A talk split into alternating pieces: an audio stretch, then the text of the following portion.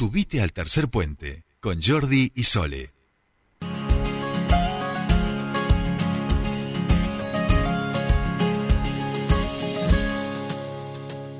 Yo no voy a avergonzarme de estas lágrimas, ni callar mi corazón, ni rendirme en el perdón, porque es sincero lo que soy.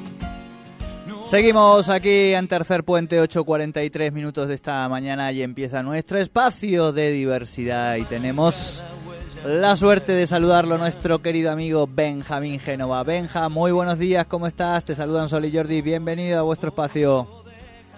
Muy buen día, Jordi. Hola, Sole. Hola a toda la audiencia. ¿Cómo están? Buen ¿Cómo día. la semana? Muy bien, muy bien. Este en Lu martes. Sí, sí, medio raro. Lu martes, Lu martes. Semana corta y cuesta arrancar también después de, de un feriado largo, pero acá estamos, acá estamos. Eh, Benja, hoy vamos a hablar de, de un tema que me, me parece que está bueno poder instalarlo, sobre todo sobre la cantidad de, de- de prejuicios que, que existen todavía sobre, sobre la paternidad trans, sobre la paternidad en realidad de las diversidades, del colectivo de las diversidades, todavía, pese a que hemos avanzado en muchos puntos, todavía hay muchos prejuicios, muchas eh, miradas que juzgan. Eh, contanos un poquito, ¿no? Sí, sí, la verdad que sí, todavía mucho desconocimiento en relación a, a las paternidades diversas, como decía Sole, ¿no? Y en ese sentido es que eh, hemos, por ejemplo, el año pasado armado una red de, de paternidades trans, justamente para poder visibilizar, pero también ir por aquello que falta, ¿no? Que es un montón. Bien, bien, bien, bien. Eh, ¿Por dónde empezamos, Benja? ¿Qué, ¿Cuáles son los aspectos eh, que a veces se nos pasan eh, y que son más importantes de, de tener en cuenta, digamos, no? Y la verdad que cuando yo digo que falta un montón, tiene que ver con, con visibilizar, en primer lugar, ¿no? Generalmente, eh, o, o, o se, ha, se ha visibilizado históricamente solo la, la, la paternidad heterosis, ¿no? Para quien está escuchando la radio, sería el, el papá de familia de, de papá y mamá, digamos, lo que a lo que me refiero, ¿no? Eh, sin embargo, quedan muchas otras paternidades que visibilizar. Me refiero por ahí a, a los padres del mismo género, a, la- a lo- a los varones trans, digo. Eh, y, y en ese sentido es que justamente lo que hacemos nosotros, o en mi caso particular, eh, de visibilizar las paternidades trans, porque bueno, tiene que ver con el día a día, no, no solo con un nombre, con con, con resignificar eh, unas, digamos, una identidad, sino con una realidad cotidiana que no solo a veces sufrimos las personas trans, sino también nuestros hijos, ¿no? Por ser hijos de eh, personas trans o personas del colectivo LGBT, ¿no? Particularmente nos sucede a las masculinidades trans que hemos hecho los cambios registrales después de tener a nuestros hijos, eh, por ejemplo, todavía no, no logramos cambiar o que se modifiquen las partidas de nacimiento de nuestros hijos y que eh, puedan reconocer nuestras identidades autopercibidas que ya están hechas, digamos, esos cambios registrales ya están hechos, sin embargo no se modifican las partidas y es una de las luchas que venimos dando todavía para el reconocimiento de nuestra identidad en las partidas de nacimiento de nuestros hijos, ¿no? ujú. Claro, claro, claro. Ah, eh, Bien. ¿qué, qué, Claro, algo tan básico, uno no, no piensa en ese tipo de, de, de, de- de cuestiones del trastorno que puede llegar también, ¿no?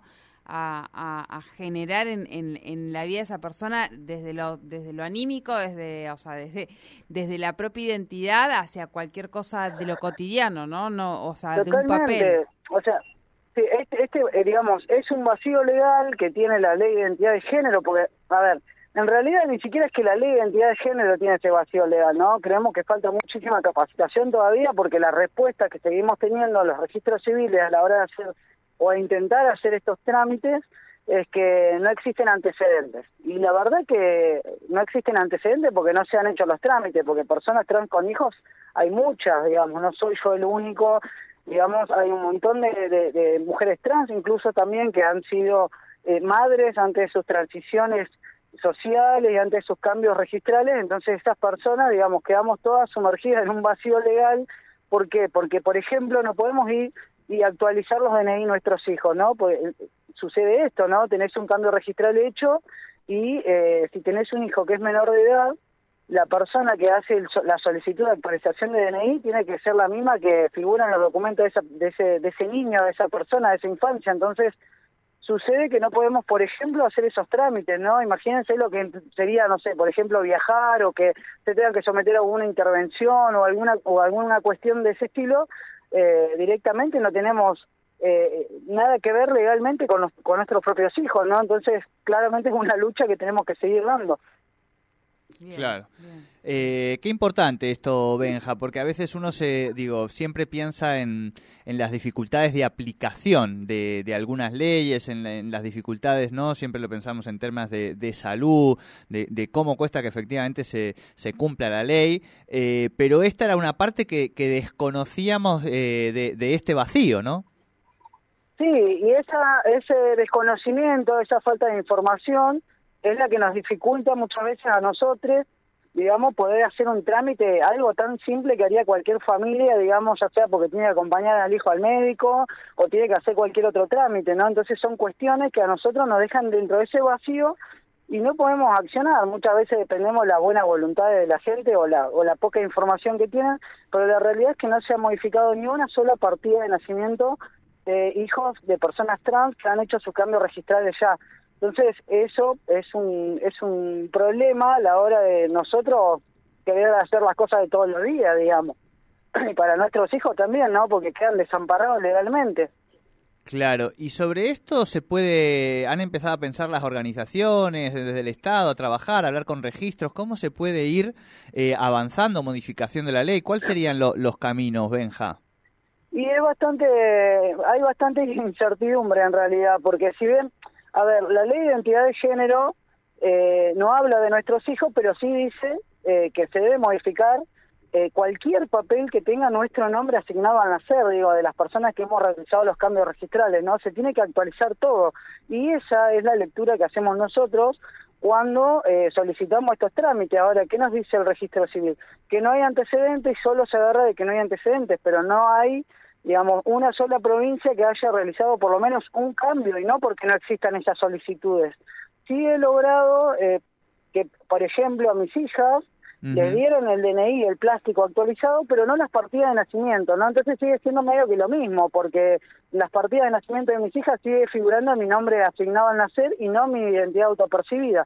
Entonces ahí es donde las organizaciones hemos empezado a movernos para que para que esto pueda reconocerse, pero sobre todo eh, que sea un cumplimiento efectivo de la ley de identidad, porque la ley de identidad ya eh, alcanza y sobra para que estos trámites se puedan este, rectificar, pero sin embargo todavía no, no ha sucedido. Entonces, vuelvo a repetir, no soy la única persona que está en esta en esta situación, son muchos varones trans de toda la Argentina, son muchas mujeres trans también, entonces bueno, estamos como insistiendo a ver dónde podemos lograr un, un precedente por lo menos para que otras provincias puedan tomar eso como como ejemplo si se quiere y poder este, lograr estas rectificaciones que vuelvo a repetir a nosotros todos los días se nos dificulta con algo porque nuestros hijos menores de edad no están a cargo de nosotros mismos que somos su familia. Entonces todo eso termina siendo un problema sobre todo para la vida de nuestros hijos no Tal cual, tal cual. Eh, saltando todas las distancias,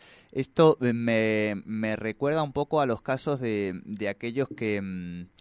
Que tienen a sus papás en este país desaparecidos y desaparecidas, ¿no? Y que con el devenir del tiempo eh, finalmente se, se, han logrado a veces cambiar el apellido, pero en una parte de los papeles de las partidas de nacimiento, si había partidas de nacimiento, la forma de registrado, digo, algo que ha sido recurrente ¿ah? para los hijos e hijas eh, en este país y por eso lo traigo a, colación, porque digo, qué, qué, qué, lástima, digo, porque ya que teníamos ese, ese registro, que sabemos que estas cosas pasan, que uno va y que realmente se siente muy mal, y esto hay que, que marcarlo, digo, ¿no? La, la sensación sí. de tener que estar explicando cuál es tu eh, tu cosa distinta de por qué no estás en ese encaje que ese funcionario o funcionaria, que por más que pueda tener buena predisposición, digamos, le, le, le, está, le sacás de los papeles, digamos, ¿no?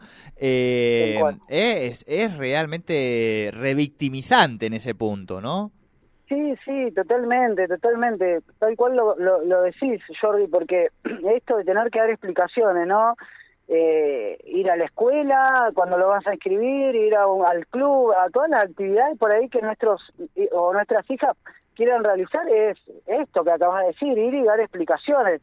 Y por ahí sucede que a lo mejor quienes militamos, quienes estamos en el activismo, tal vez no tenemos problema para hacerlo. El tema es que otras personas, que también son parte del colectivo y que por supuesto también tienen derechos, eh, no tienen ganas, no tienen tiempo, no tienen eh, herramientas para dar esas explicaciones y sí, directamente se quedan sin acceder a, a los demás derechos. Entonces, no poder acceder a la identidad eh, en, el, en el país que vivimos, con la, con la ley de identidad de género que tenemos, y es como raro, ¿no? Es como difícil, y a nosotros eh, y a nuestros hijos, claramente esas cosas nos complican todos los días, todos los días dar explicaciones, y la verdad que llega un momento que uno no tiene ganas, ¿no? Porque se, se, desanima, porque se encuentra con no en cualquier ventanilla que uno vaya a hacer un trámite, y la verdad que no nos deja solo a nosotros sin eh, acceder a los derechos, sino a nuestros hijos también. Entonces, claramente necesitamos informar, eh, capacitar, digamos, un montón de cosas que, si bien las venimos haciendo, claramente faltan, ¿no? Porque es como, como siempre decimos nosotros, la diversidad es de todos los días eh, ampliarse, modificarse y hablar de nuevas identidades y de orientaciones y demás que ah, van haciendo también un poco este esta esta transición social, no sé cómo llamarla, ¿no? Eso de que toda la gente realmente pueda saber de qué se trata cuando hablamos de diversidad y que nunca está cerrado el tema. Esto no es algo estanco que ya está, no, claro. sino que todos los días van a ir este todos los días van a ir apareciendo y no es que se inventan, ¿no? Son cosas que ya existían, solo que hoy por hoy el, el marco, digamos, no, nos permite, nos habilita poder este, ponerle nombre a lo, a lo que nos sucede, a lo que nos pasa, a lo que sentimos, y está buenísimo, ¿no? Pero bueno, tenemos que ir siempre también en ese sentido eh, informando, poniendo en palabras, poniéndole nombre, digamos, a, a, a todas estas eh, identidades o orientaciones, porque bueno, son cosas que realmente existen, no, no, no es algo inventado. Tal cual, tal cual. Eh, Benja, como para cerrar, y si tenés ganas, eh, ¿cómo, ¿cómo es para vos eh, este Día del Padre? ¿Cómo lo, lo, vivís con tus hijas en este proceso, con, con tus familiares, con tu papá?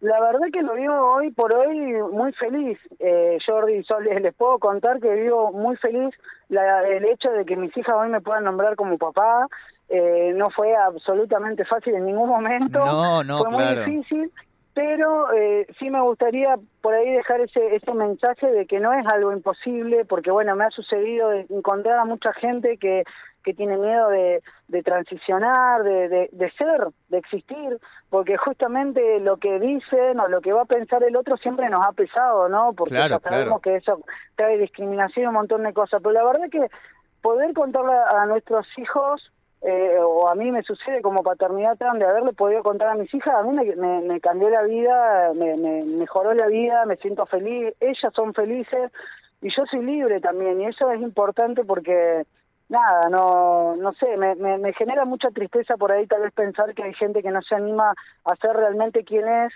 por tener miedo, ¿no? Y yo a esa gente le digo que, que los hijos, que nuestras hijas, que nuestras familias eh, van a ser más felices cuando vean que realmente podemos ser nosotros. Así que está bueno poder permitirse eso y que no hay respuestas, digamos, mágicas a qué hacemos cuando contamos esto, sino que cada persona lo, lo transita desde su propio lugar, desde un lugar muy personal y que el amor lo transforma todo también. Así que no hay mucho manual que ir corriendo a buscar, sino que poder escucharse a uno mismo, poder ser honesto con uno mismo y poder expresarse desde ese lugar que sin duda no, no va a perjudicar a nadie, todo lo contrario.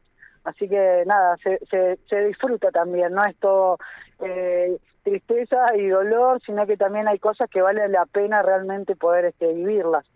Claro, claro, imaginaba eso, ¿no? Un mensajito de, de alguna de las hijas que en, en, un día como el Día del Padre le dicen a uno feliz día, eh, es la concreción y la realidad y la materialización de que ese camino, ese tránsito lento, difícil, doloroso, este, de la deconstrucción, de la legitimación, de la libertad, eh, vale la pena, ¿no? Por eso quería, si tenías ganas, poder cerrar la, la columna de, de hoy con, con, con, esa mirada más, más optimista. Benja, querido, un gusto como siempre escucharte, eh, charlar con vos y bueno, y nos seguiremos encontrando en los caminos de la diversidad. Listo, muchas gracias Sonia, muchas gracias Jordi por el espacio como siempre, saludar a, toda la audiencia y bueno, por supuesto, como siempre digo, eh, estamos a disposición desde la Subsecretaría de Diversidad en Carlos H. Rodríguez 90, eh, en el tercer piso para bueno, para acompañarles también en sus en sus pasos a dar, así que muchas gracias chiques, que tengan un día maravilloso.